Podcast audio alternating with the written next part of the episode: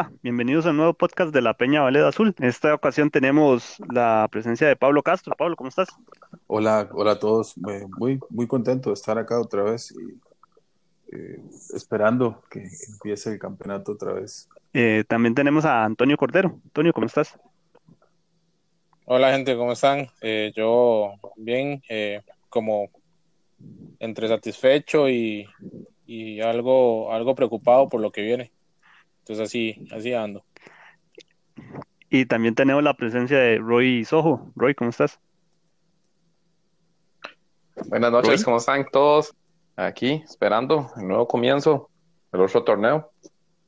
Y aquí con muchas esperanzas. A ver quién viene, quién se va y todo. Bueno, y ya que terminó el, torneo, queremos hacer un repaso de, de lo que vimos en este, en este clausura 2020, que por fin logramos clasificar una semifinal. Y aunque el primer partido no se dio de la mejor manera, eh, el segundo sí, sí fue un partido más diferente, más de lo que esperábamos ver del, del cartaginés. Este, Roy, no sé qué opinas del, del rendimiento del club ya así a nivel global eh, en todo el campeonato. Mm, sinceramente, había, el, yo tenía muchas esperanzas con el equipo. Yo sí confiaba mucho en, en Medford. Es un poco preocupante al, inicio, como hemos hablado todos, en la primera vuelta no lo fue muy bien, hasta el mismo presidente y mismo Medford lo dijo, no, no estuvo muy bien. Esa primera vuelta el equipo como que no se encontraba, como que había tenían la idea el profe, a otros que la verdad no, no ni fu ni fa, no dieron la talla, se tuvo que poner un poco el parque empezó a fallar, le dieron la oportunidad arriba si no la aprovechó. Eh, habían jugadores que, que al final demostraron que anímicamente se caen, pero como que en la segunda vuelta empezamos a levantar, a levantar puntos, partidos afuera, eh, empezaron a aparecer más todos. Eh, Parker levantó un poquito, por dicha. Eh, el rendimiento del equipo fue aceptable en una parte, en la parte de visita, dándole a equipos, cualquiera diría, pero no le ganaron a los grandes, al final le ganaron con toda la gente que tenía ahí aunque parte mía es debiendo otro torneo más no hacer respetar nuestra casa, cómo nos cuesta, cómo duele. Eh, si la primera hubiéramos puesto, eh, no los hubiera costado tanto. En sí, clasificamos el objetivo. Es el primer partido contra Zaprisa, anímicamente el equipo cayó, eh, no teníamos más banca, Creo que la escogencia de Hernán en la banca de a tener a Escoy no tener a por eso William Quiroz que cansado lo han sacado. Pero ahí, ahí va el equipo para mí el rendimiento si me, me decís que le dé una calificación del 1 al 10 yo le daría un 8 sí es un número bastante aceptable pero que todavía se puede mejorar, que de hecho eso fue algo que mencionó Medford cuando terminó la cuando terminó la participación en la conferencia de prensa después de, del partido de vuelta de la semifinal, que este equipo tiene que mejorar mucho y que va a mejorar mucho. Este, Antonio, ¿qué comentarios tenés vos del, del rendimiento del cartaginés? Bueno, yo la verdad es que creo que fuimos como muy inconstantes, ¿verdad? Eh, vemos un cartaginés de visita con cosas muy importantes. Eh, según la estadística que revisábamos, es el mejor equipo de visita. Pero de aquí en el Fello eh, parecía un hospital, ¿verdad? Todo el mundo sacaba puntos. Eh, me parece importante ese torneo que se haya clasificado, me parece que es un aliciente, no solo para nosotros los aficionados, sino para la directiva, para los patrocinadores, para los mismos jugadores. Creo que se nos estaba haciendo como una presión, como esta montaña enorme, parecíamos a, parecíamos a Cronos, ¿verdad? Cargando al Atlas, cargando con, toda esa montaña de decepciones contra Santos, contra Limón. Y por dicha se logró, ¿verdad? Después de 10 torneos clasificar. El segundo, el último partido, que fue contra Zaprisa, eh, yo lo tomo diferente y, quizás eh, vaya a caer mal, pero Zaprisa entró dormido, ¿verdad? Creo que entramos con muchas ganas, eh, se vio en el partido y qué lástima no haber entrado con esas mismas, eh, con esas mismas ganas el partido anterior, eh, se perdió 4-0. Creo que también este torneo fuimos muy afectados por el arbitraje. Creo que es una cosa que está muy, siempre se oculta, digamos, o, siempre que hay errores contra el cartaginés se trata de maquillar, ¿verdad? Eh, pero el arbitraje nos afectó, nos afectó mucho, nos quitó muchas anotaciones, nos hizo caer en penales súper absurdos, ¿verdad? Que sí se pitan a un lado y, al Cartagena no. Y son cuestiones para tomar en cuenta, ¿no? Porque la cuestión de este torneo ya pasó. Hay que ver a futuro y hay que ver cómo se hace, primero, para renovar a los jugadores que queremos, para ver qué equipo se quiere armar y para volver a clasificar, porque eh, creo que de nada sirve haber clasificado este torneo si no, se, si no se clasifica el siguiente. Claro, claro que sí. Este, Pablo, tus comentarios. Sí, bueno, lo mío va muy de, de la mano con lo que ya dijeron Roy y Antonio. Yo en lo personal estoy bastante satisfecho porque, como lo he dicho en podcast anteriores, para mí el objetivo principal este torneo el objetivo principal era romper la racha de seis años sin clasificar y se logró. Eh, más allá de lo que sucedió después en la semifinal, yo, yo creo definitivamente que con haber conseguido el objetivo principal, eh, tuvimos una campaña exitosa. En otras ocasiones nos habíamos quedado fuera eh, por, por, muy poquito, por mucho, eh, torneos que pasamos sin pena ni gloria, torneos con muchas expectativas. Recuerdo cuando, cuando trajeron a Justin Campos, con Justin Campos había mucha expectativa también eh, para, para, ver si clasificábamos, Justin no nos pudo clasificar. cuando vino Juan Chop, que Juan Chop dejó sus cosas buenas, yo soy de los, creo que soy de los pocos cartagineses que, que cree que la, la gestión de Guanchop, eh, si bien es cierto, fue muy corta en el equipo, dejó eh, más cosas buenas que malas con todo y eh, cómo se fue. Y tampoco, tampoco se pudo ese torneo, Arriola no pudo. Pasaron muchos entrenadores por ese banquillo desde que Claudio Sisha nos clasificó a semifinales y ahora vino Medford, que por cierto llegó a, mitad de, o sea, llegó empezado el torneo anterior y casi, casi nos clasifica y prometió, en la última jornada dijo, yo no puedo responder por este torneo porque en este torneo yo llegué a, llegué ya, ya empezado, pero les prometo que el siguiente torneo vamos a clasificar y espero que sea ahí cuando evalúen mi trabajo. nos quedamos fuera por un gol el torneo anterior y esta vez cumplió su palabra y nos clasificó. Está bien, tuvimos un, eh, creo que la palabra, no sé si la palabra correcta, pero la que quiero utilizar es un desastroso, una desastrosa primera vuelta, pero se, se rectificó.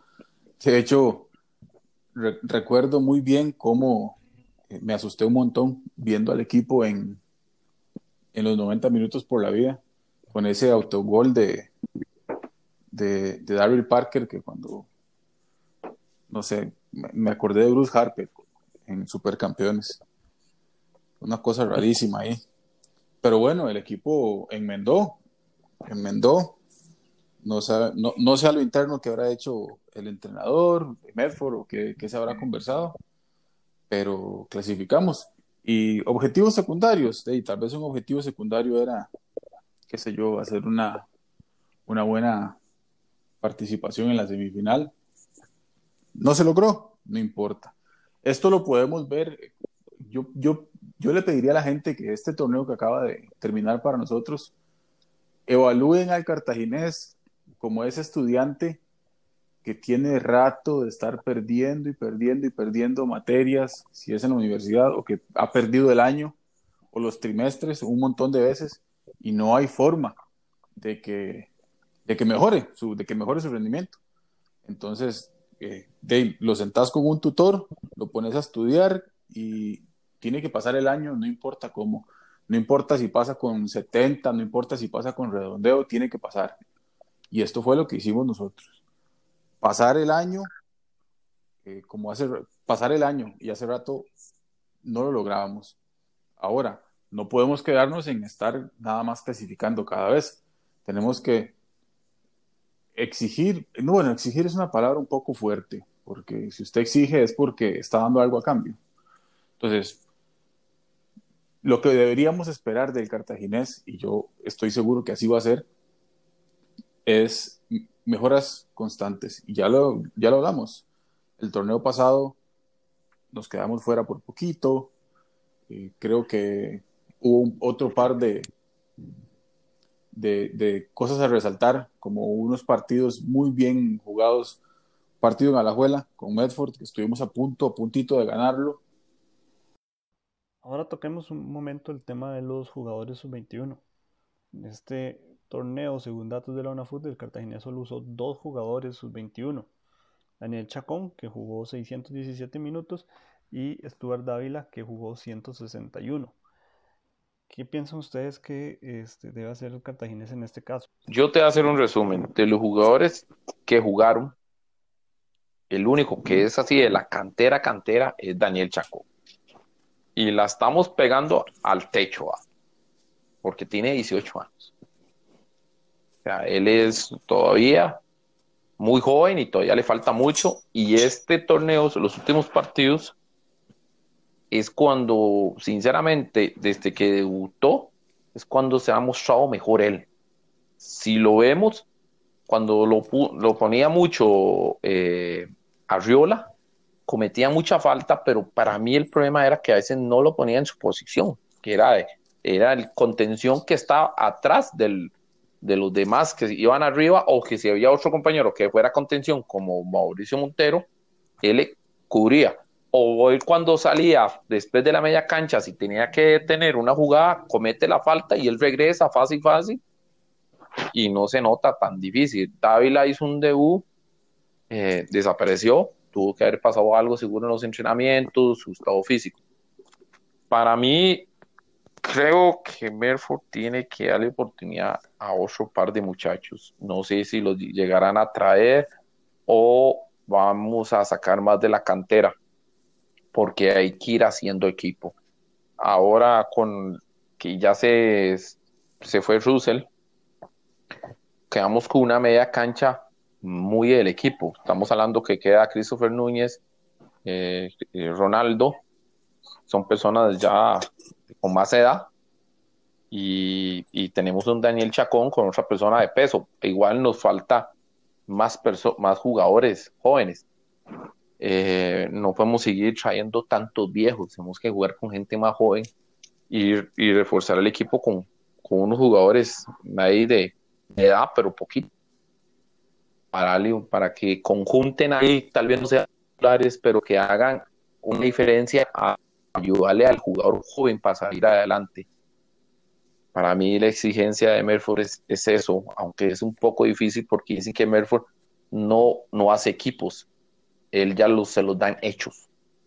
Y prácticamente con el Cartaginés están, están eh, clasificó un equipo no hecho. ¿va? es un equipo con muchas dificultades, ¿va? con nuestro presupuesto y todo. Hay que ir sacando más jugadores.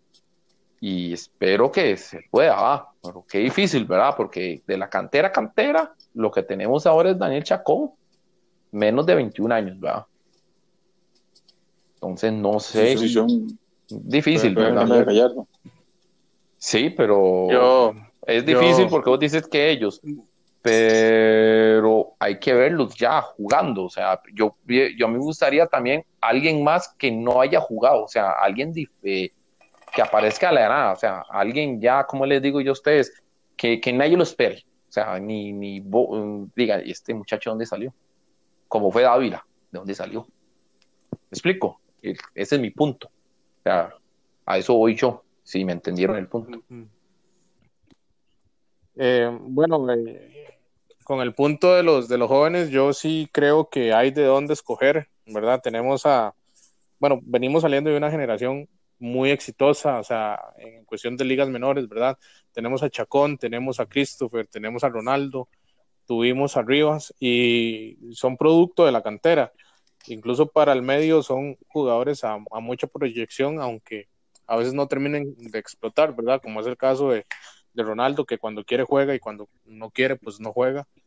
Eh, Michi, que muestra una intermitencia ahí, como que le falta tirar.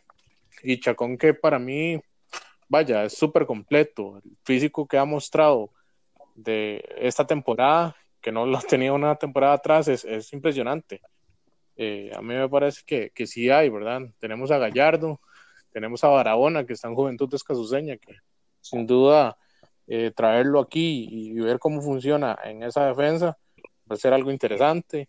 Y Gallardo, que, que lo que vimos en México y vimos en los primeros partidos, por lo menos a mí me dejó muy satisfecho de que eh, con una correcta guía una correcta tutoría puede llegar a ser muy bueno. de hecho, este,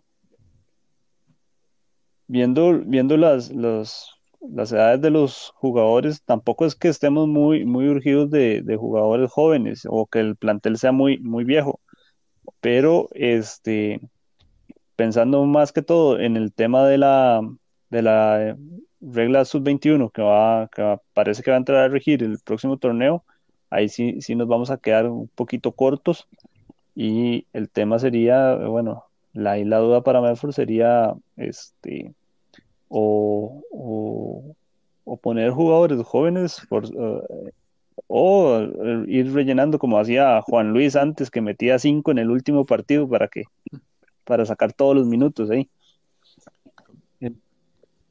Pero el, a fin de cuentas, la naturaleza de esta regla es poder, eh, la cantidad de minutos es alinear un muchacho en cada partido y con eso salen todos los minutos, ¿cierto? Correcto. Bueno, pero, ajá.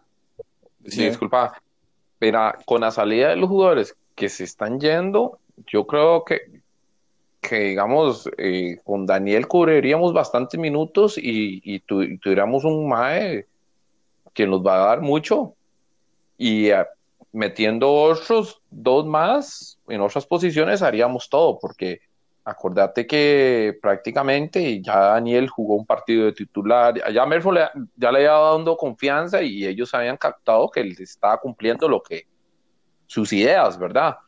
Aunque yo notaba que como eh, Ronaldo lo que estaba haciendo era como que él entendía que su posición cuando entraba de cambio era hacer otras funciones. Christopher es el que tiene que explotar más porque es el hombre de las ideas. Por eso yo digo que ahí que nos falta es como alguien más en el centro que nos ayude a apoyar más, pero yo siento que son en otras posiciones que ocupamos la gente joven. Bueno, ya eh, Antonio dio dos nombres y, esperar y también que Dávila termine de explotar, pero me faltaría otro jugador más. Sí, Roy, pero digamos, es que, digamos, poniendo a poniendo Chacón ahí, los partidos que ha jugado Chacón han sido sumamente circunstanciales. Vamos, que muy pocas veces en el torneo regular salimos con dos contenciones ¿verdad? Incluso eh, en los accidentes contra los equipos grandes siempre se jugó con uno, ¿verdad? Que en su caso fue Carlos Hernández y posteriormente Montero. Entonces, digamos, estos partidos, estos últimos eh, contra Guadalupe y los otros contra Zaprisa, donde se salió con dos contenciones, fue por la, por la necesidad y el planteamiento de Medford de tener dos contenciones, dos hombres de traba, que iban a ser Chacón y Montero entonces, digamos, basándonos en el estilo de Matford, pero, va a ser muy complicado que se salga con dos contenciones todos los partidos. Entonces, entre, entre, entre Chacón, entre Chacón y, Montero, la verdad es que tiene más espuela y más recorrido. Pero, Antonio, si vos ves algo, que y lo estuvieron analizando mucha gente, eh, cuando ponía a Carlos Hernández y a Montero, Carlos Hernández tenía que ser más mixto yo vi a, Montero siendo más mixto y ponía a él, a, a, Chancón sin más, con, más, con, más, más contención. Aunque si vos lo ves, antes no le da tantos minutos de confianza para que entrara a jugar. Ahora yo siento que él lo va a complementar más. Ese es mi punto. Eh, a lo que yo voy, déjame terminar porque yo te dejé terminar. Sí, pero es eh, que tu punto ya lo diste. Lo que yo quiero darte a entender es que, aunque vos digas que son circunstanciales, al final le están, le están dando resultados. Él tiene que ver esas diferencias. Tiene que ver que haber partidos que lo va a tener que poner de cambio, porque esa posición es un poco difícil, porque las tarjetas y lo otro. Igual, mi punto también es que hay que buscar jugadores jóvenes en otras posiciones, como dijiste, tiene, tiene que terminar de explotar eh, Dávila, eh, los muchachos que vos decís que vienen, que uno es defensa. yo sigo pensando que nosotros en la parte de atrás de la defensa nos falta un líder, un Mike que pellizque a los demás. E, esa, es la situación, porque nosotros ahora, con los minutos que va a ser obligatorio, eh, Pablo lo va a decir, no es que vas a poner como antes los cinco, es que van a obligar que tienen que poner a alguien. Y, y, a, y a eso es lo que vamos. O sea, hay que jugar con lo que tenemos, porque antes se, se eh, jugaba mucho con, lo que, con los hombres de confianza y los experimentados. Ahora, como dijo Orlando, tiene que darse, eh, entender que tiene que jugar con los que tiene, que son más jóvenes, con una mezcla de gente mucho mayor en, en fútbol, ¿verdad? No, yo lo, yo lo que pienso es que Cartagena lo que necesita es buscar poder hacer 90 minutos por partido nada más. Eh, probablemente eh, hay, es que hay dos cosas que se, que se que no se que no se llevan de la mano. La primera, que a Medford, eh, si bien es cierto, se le está dando tiempo para que tenga un proceso, aunque esa palabra ya aquí está muy, muy prostituida, por decirlo como es. Esa palabra ya está muy prostituida en este país, proceso. Si bien es cierto, Medford se le está eh, dando chance para hacer un proceso, ese proceso tiene que culminar con un campeonato. Y no, no veo, sinceramente no veo que teniendo pequeños pero importantes progresos, como se ha venido teniendo, él se vaya a arriesgar a tratar de no solo eh, ganar ese campeonato, sino de conformar un equipo en el proceso. Entonces, como tiene esas dos, esas dos situaciones que se probablemente no se llevan de la mano, son, como opuestas, yo creo que lo que va a tener que hacer es básicamente ver cómo hace 90 minutos por jornada.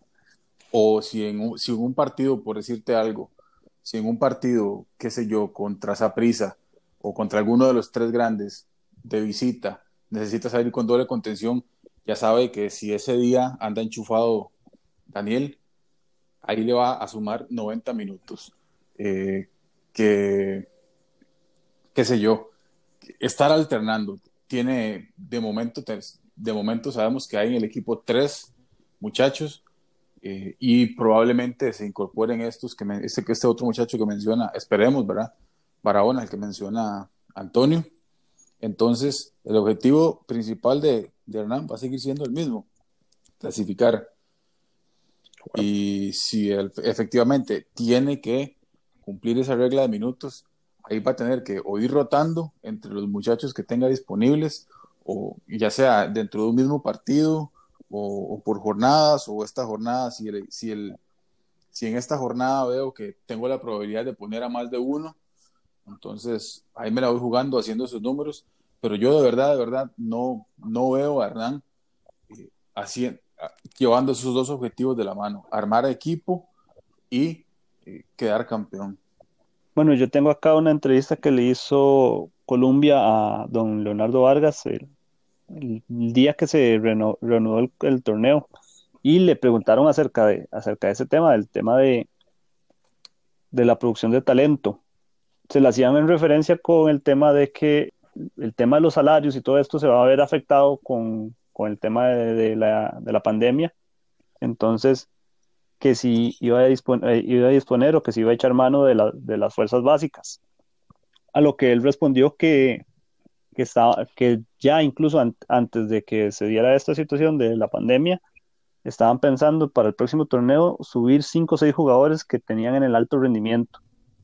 Habría que ver si, si cambia algo de aquí a agosto, bueno, de aquí a mitad de julio, que es cuando va a empezar la pretemporada, o si no cambia nada y siguen con la misma idea, ¿verdad? De, de subir esos cinco o seis jugadores que obviamente no van a, a jugar todos los cinco o seis durante todo el torneo, pero van a estar ahí, este, por lo menos eh, buscando el chance para, para ganarse la, la, oportunidad.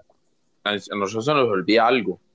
Eh, el asistente técnico que, que, trae, después que se fue, se fue, que se tuvo que ir Mauricio Solís por, lo, por la oferta que le dieron a la selección nacional, eh, que es experimentado en, en ligas menores, es Bryce Camacho y él se dejó a Dani Fonseca, que es el que tenía la, la U17 y ahorita tenía el alto rendimiento y estaban muy bien. Tenemos que ver que, que atrás de Hernán, ahora que me estaba acordando, hay gente que, está, que son experimentados en eso, que me imagino que ahí están tomando las decisiones por ellos también. Otra de las novedades que va a traer el, torneo que viene es el, tema de los extranjeros el número de cupos de extranjeros se verá reducido de 4 a 3.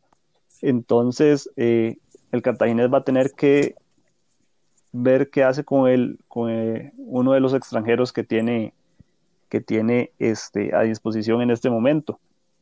En cuanto al tema de extranjeros, habría que ver, porque digamos, viendo estadísticas de minutos jugados, obviamente Marcel es el que tiene más minutos jugados, de hecho es al momento que estamos grabando esto, Marcel es el jugador extranjero que más minutos ha jugado en todo el campeonato. Después le sigue Adolfo Machado y Facundo Zavala, que están ahí en competencia todavía.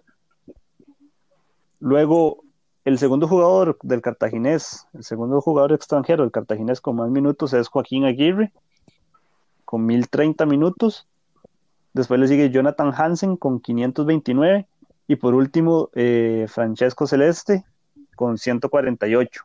Entonces, si, si se fuera por la cantidad de minutos que han jugado estos jugadores, casi que ya tendríamos un descarte, ya tendríamos cuál, cuál va a ser el descarte. El tema es que eh, Francesco tiene contrato todavía con el club, a diferencia de Joaquín Aguirre, que ya se le venció.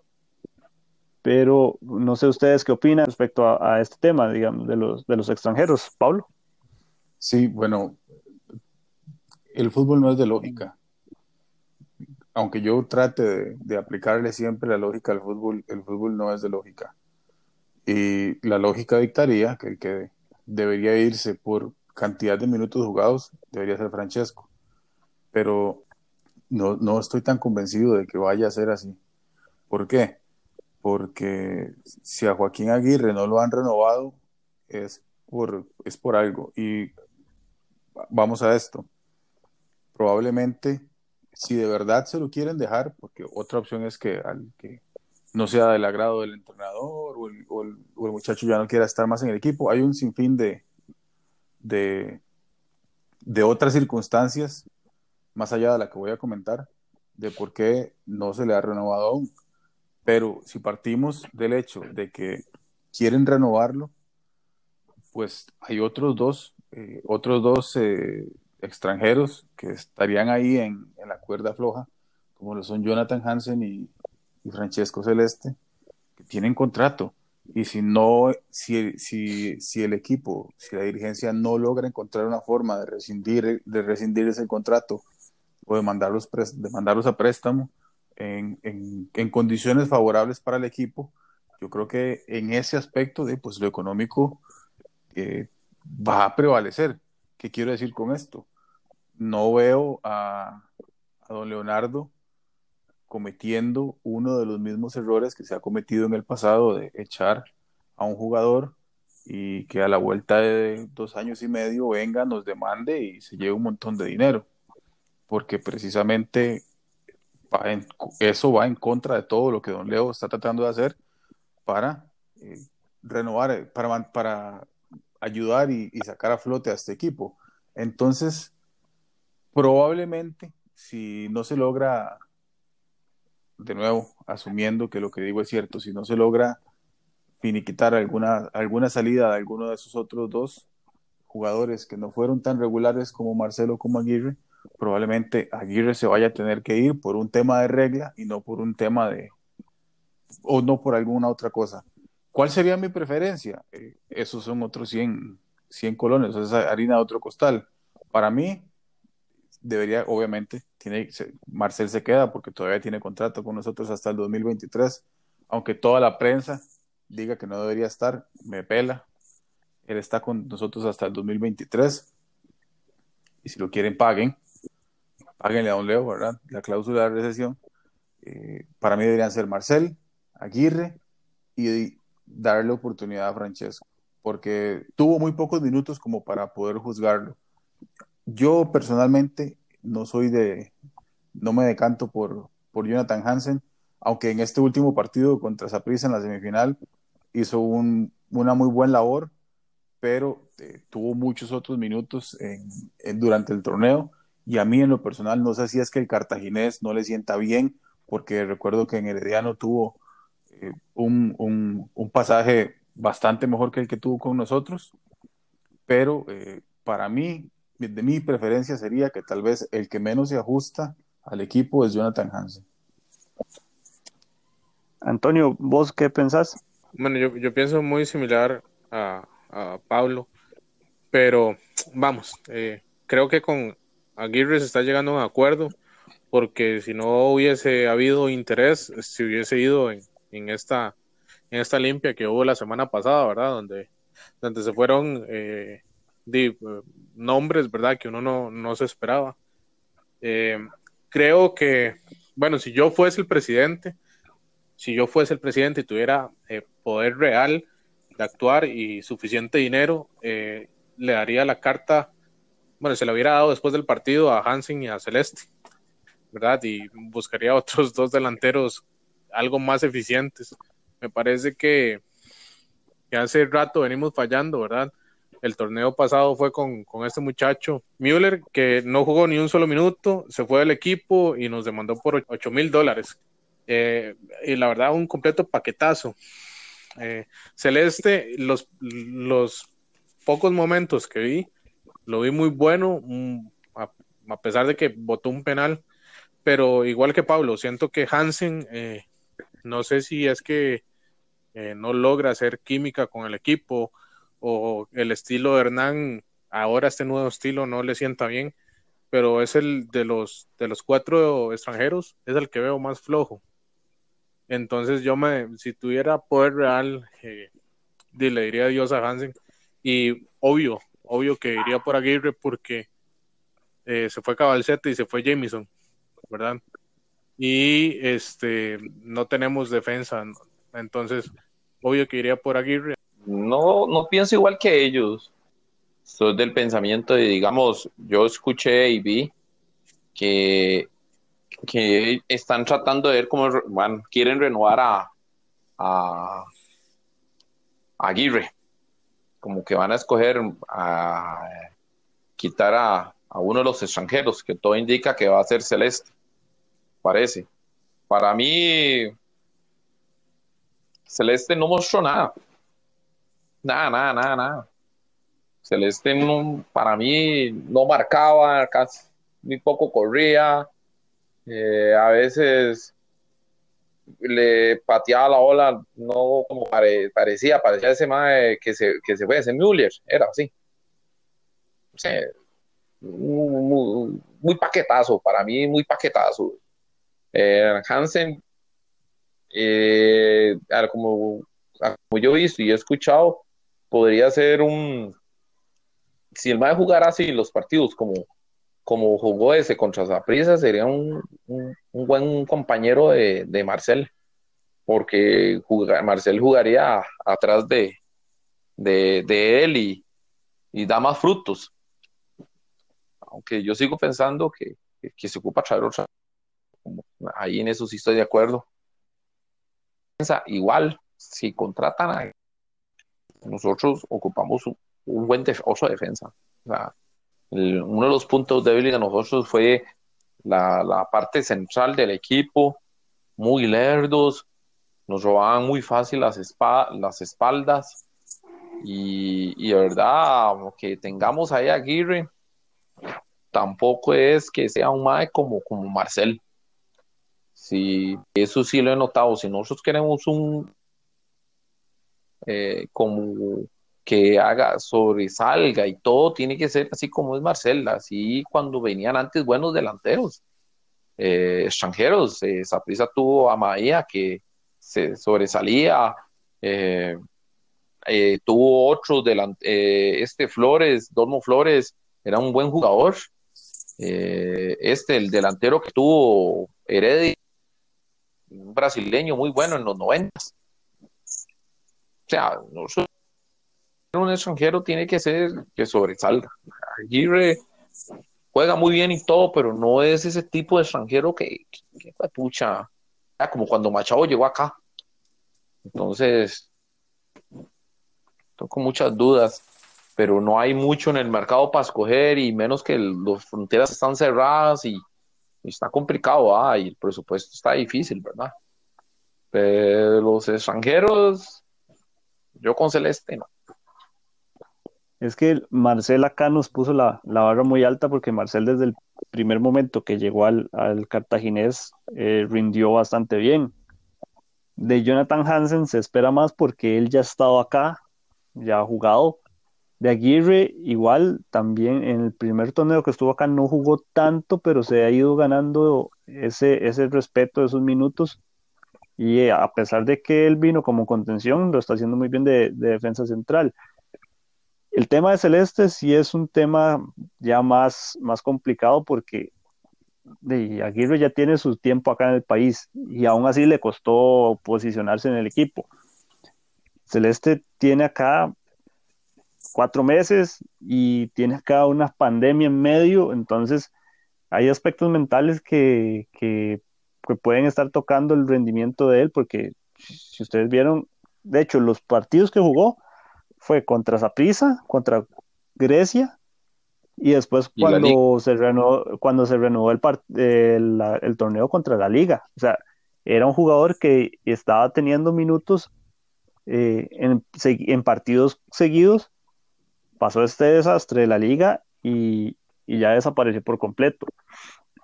No digo que hay que darle una oportunidad porque, digamos, o sea, no hay tiempo. El campeonato no es, la forma en que se juega el campeonato no es para darle tiempo o esperar a alguien. Entonces, sí, habrá que ver qué decisión toma el cartaginés en sí y ojalá que sea una buena decisión donde, donde no se afecte la parte económica. Pero si vemos el tema de, de quién es más indispensable, parece que Aguirre, le gana, sin contrato le gana a, a, Celeste. Sí, no, yo creo que tienes razón. Al final de cuentas, lo que pienso yo primará será el aspecto económico.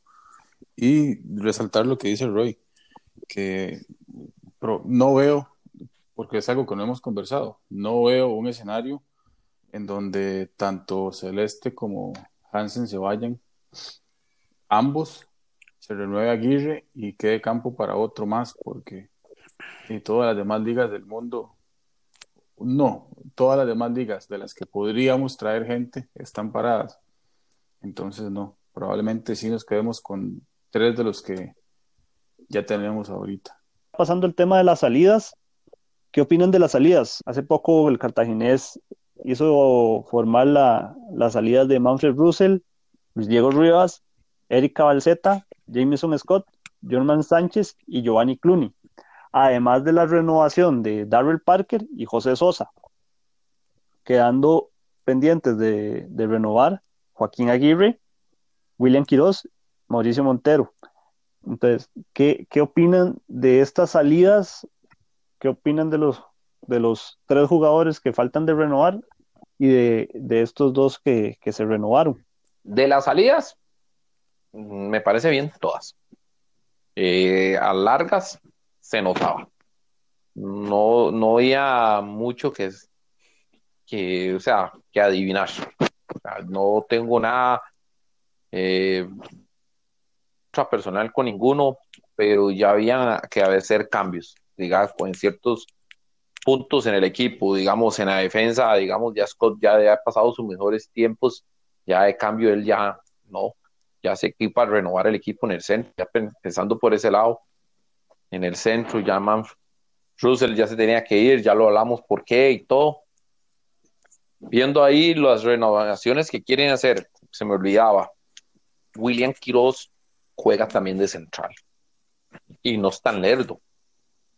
Eh, lo que sí he notado mucho es que Merford no, no aprovecha eso, que los caza solo en una posición y no los pone en otra, a algunos, pero en la defensa, William Quiroz es central también, y, Aguirre juega también esa posición que juega eh, William Quiroz o, por la izquierda, también él dijo que él también la jugaba ahí. Las renovaciones escogieron entre Rías y Parque, y se quedaron con Parque, me parece que está bien. La de Sosa, genial. Lo hicieron mucho más a tiempo de todo porque se sabía que con todo lo que estaba mostrando, otro lo iba a querer, le iba a querer. O quién podía venir ahí a cubrir esa defensa o es otro delantero más.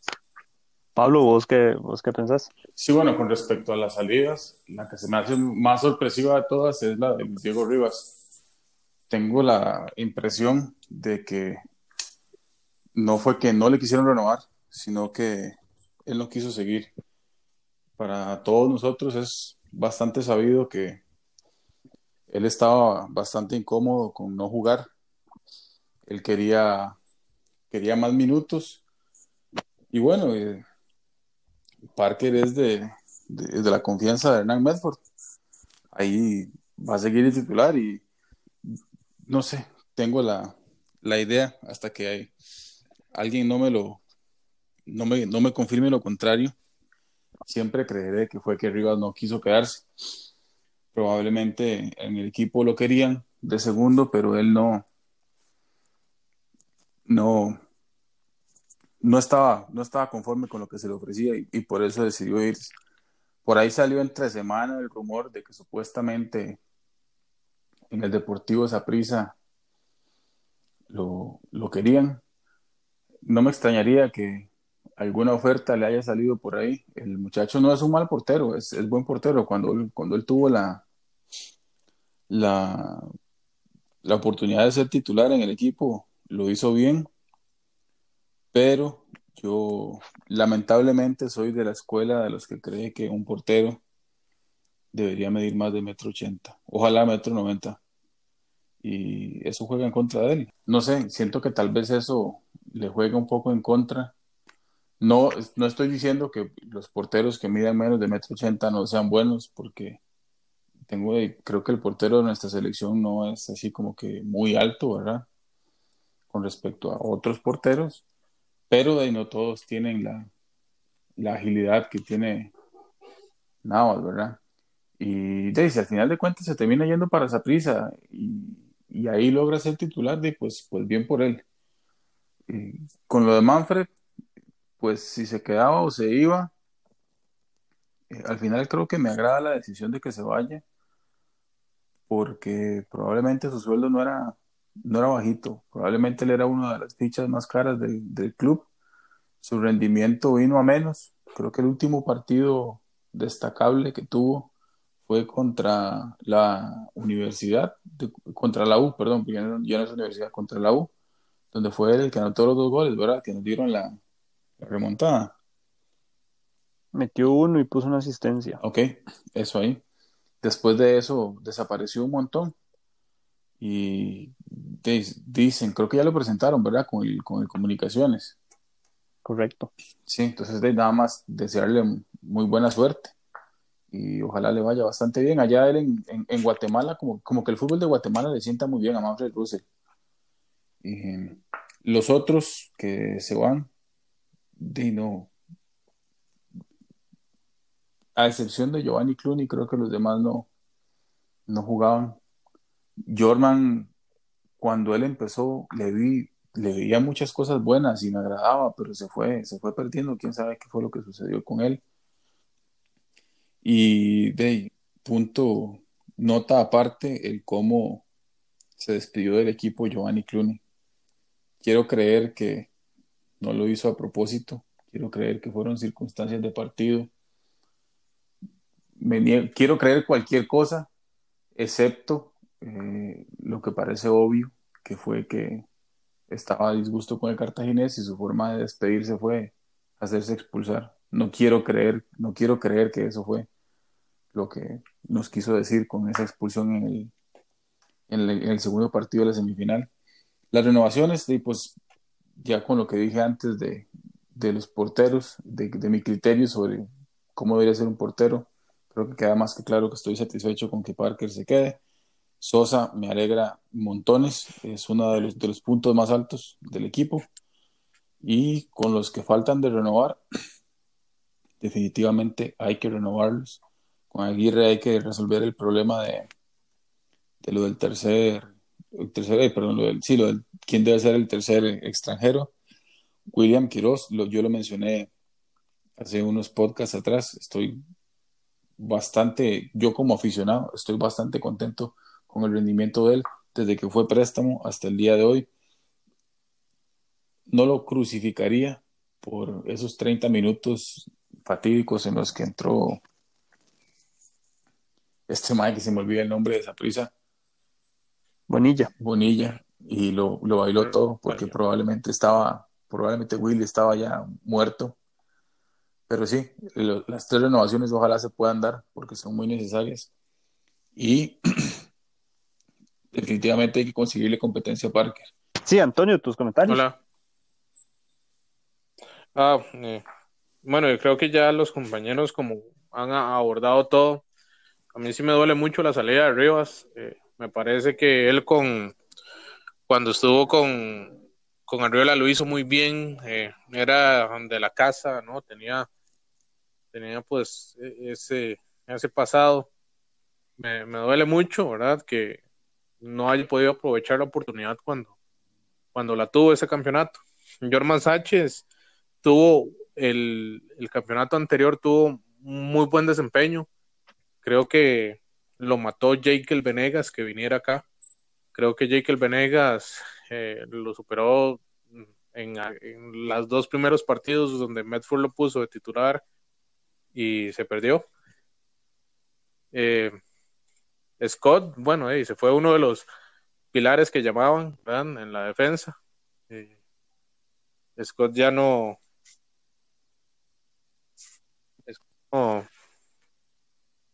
eh, pues ya no estaba rindiendo lo que rendía temporadas atrás.